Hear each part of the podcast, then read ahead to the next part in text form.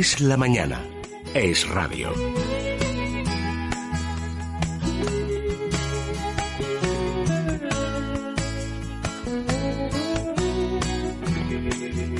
She marked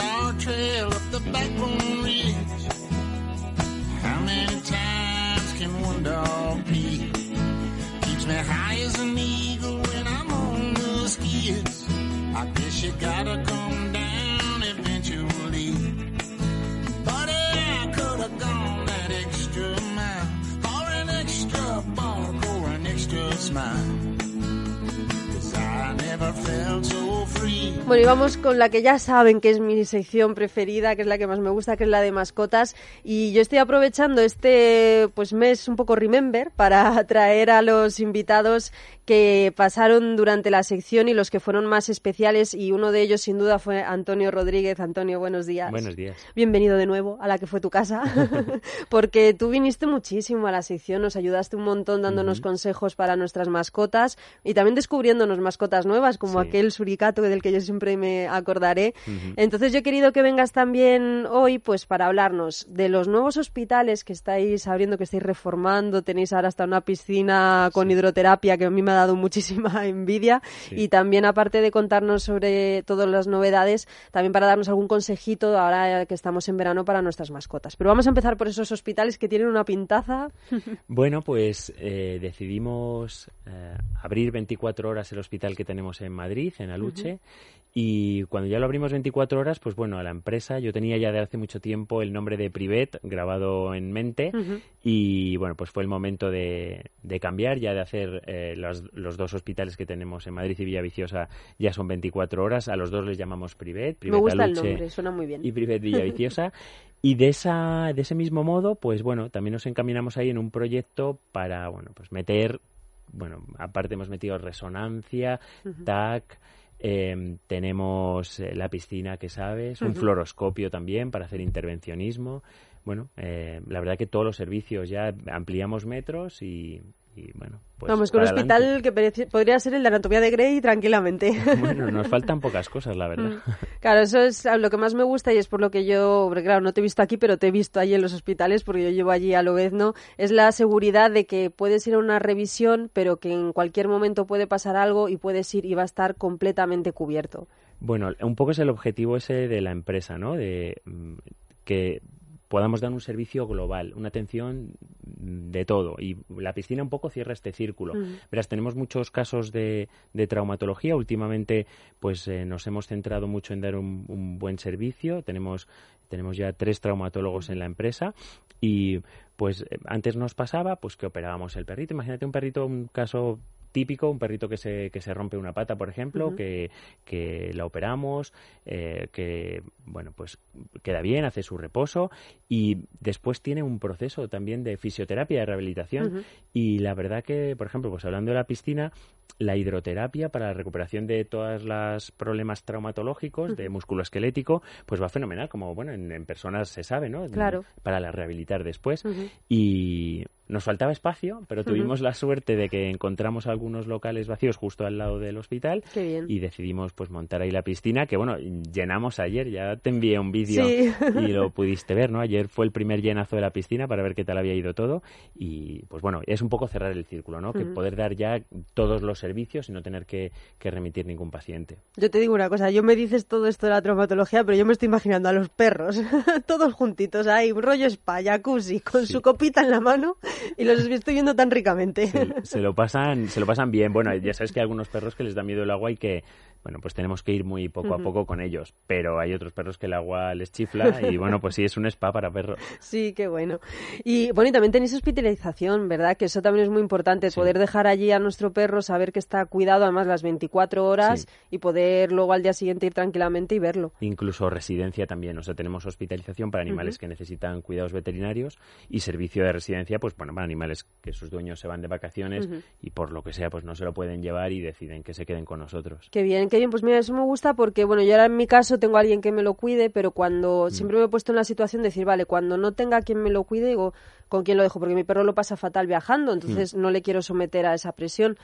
Y saber que vosotros tenéis una residencia me deja mucho más tranquila. Pues ya sé que lo puedo dejar con vosotros. Sobre todo perritos, la usan mucho perritos que necesitan algún tipo de medicación o Mm. que son jo- muy jóvenes o muy viejitos. ¿sabes? Los que los perritos que necesitan algún tipo de cuidado, bueno, perros y ya sabes que otros animales Sí. igual, que los animales exóticos ahora tenemos pues hay camaleones, hay tortugas, hay serpientes, o sea, Hay que no se la puedes dejar, es que a veces dices pues que un- a lo mejor una serpiente dejársela a un vecino. ya no le dices, imagínate. abuela, mira, te voy a dejar a la serpiente pitón que le tienes que dar de comer cucarachas y ratones.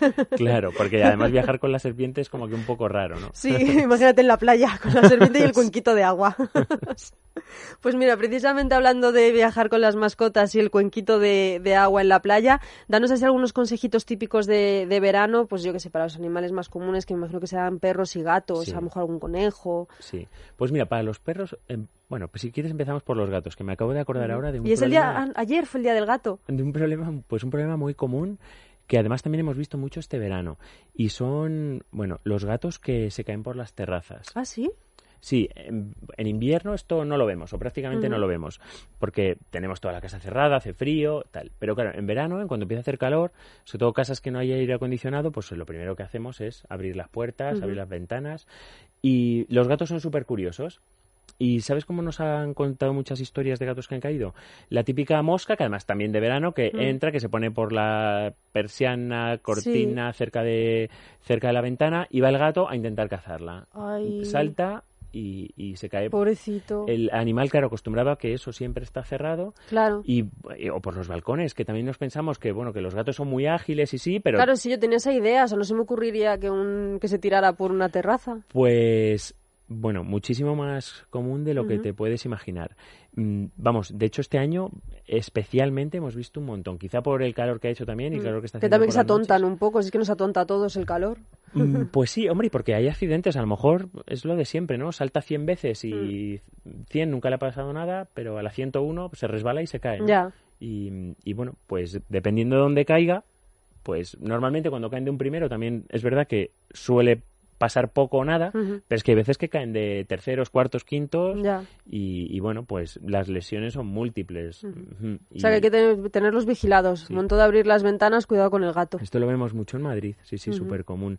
Esto, cuidado, ojo con, con los gatitos, que es quizá yo creo que la, la precaución que hay que tener en cuanto a cosas graves que le pueden, que le pueden pasar. Los gatos también llevan mal el calor, Mm. mucho ojo si vemos a un gato que está jadeando, porque los gatos no jadean. Ah. Eh, entonces, bueno, pues siempre en, en- en un lugar fresquito, pero bueno, mm, y- y al, al gato realmente si no le da el sol directo es raro que un gato, eh, bueno, pues vaya a tener problemas con, con el calor. Hay mucho que que tener mucho más cuidado con los perros.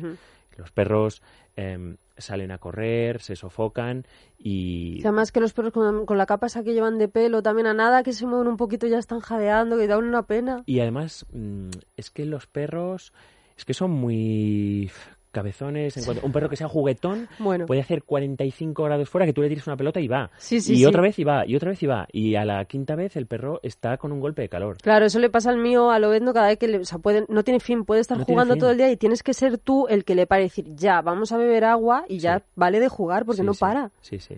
Y eso, pues bueno, a determinadas horas del día, si no lo tenemos en Mm. cuenta, nosotros ah, es como lo de siempre, ¿no? Tú tienes, pues eso, te decía antes, nos quitamos la ropa, tú, tú vas fresco, te Mm. puedes echar agua, pero si no piensas en el perro y además tú le ves que él quiere seguir trabajando, jugando, corriendo Claro. y, y dices, bueno, pues estará bien, pero es que él realmente no es consciente de cómo está Claro. su cuerpo y luego las consecuencias vienen después. Sí, bueno, y ahí también llevarle cuando le saquemos a pasear o si le llevamos a la playa o cualquier sitio, llevarle siempre un cuenquito con agua. con agua, incluso con agua de sobra para que le podamos incluso hasta mojar, o sea, en Mm. un momento dado que le podamos mojar y que eso le refresque más rápido. Sí, y no sé si ahora hay algún riesgo, bueno, tienen, lógicamente tienen que tener su collar antiparásitos, sus Sí. pipetas y todo eso, pero no sé si hay algún riesgo ahora especial en verano en cuanto a mosquitos o...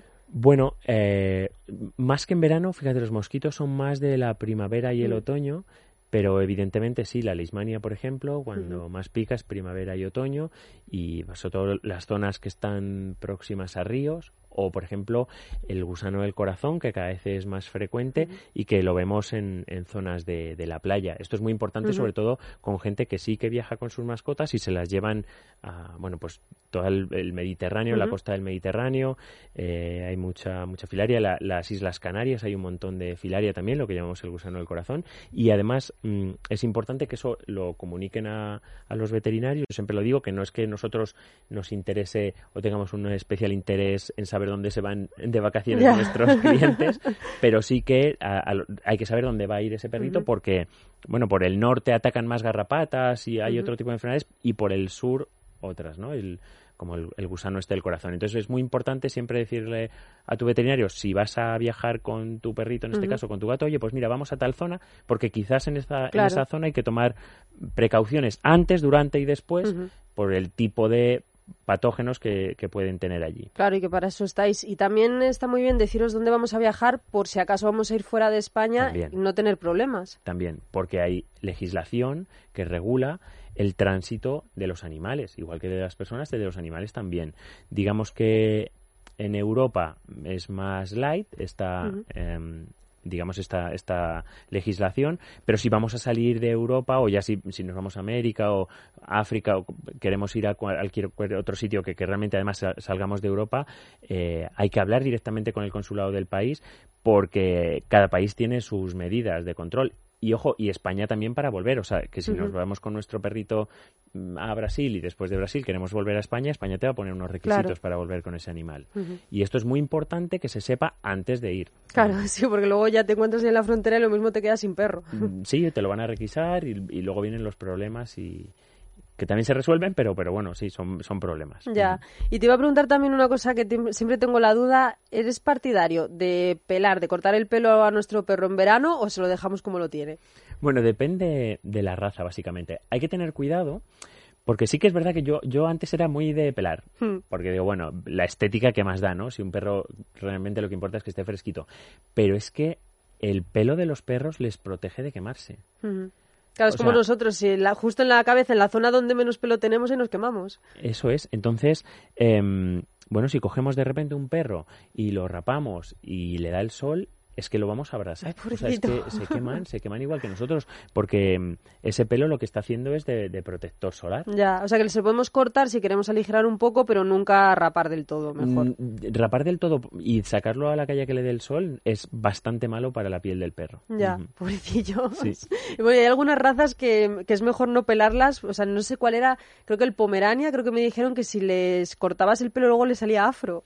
No les ha rizado. Eh, sí, sí. El, claro, hay razas que se, en las que se aconseja y se recomienda corte y razas en las que no. Todos estos perros nórdicos también, que hay mucha gente que viene ahora, pues eso, los samoyedos, em, Alaskas eh, y demás, que, bueno, pues que es muy tentador porque dices es que le quito este pelazo y el perro ya va a estar fenomenal, pero no, ese, ese pelo le tienen por algo. Claro.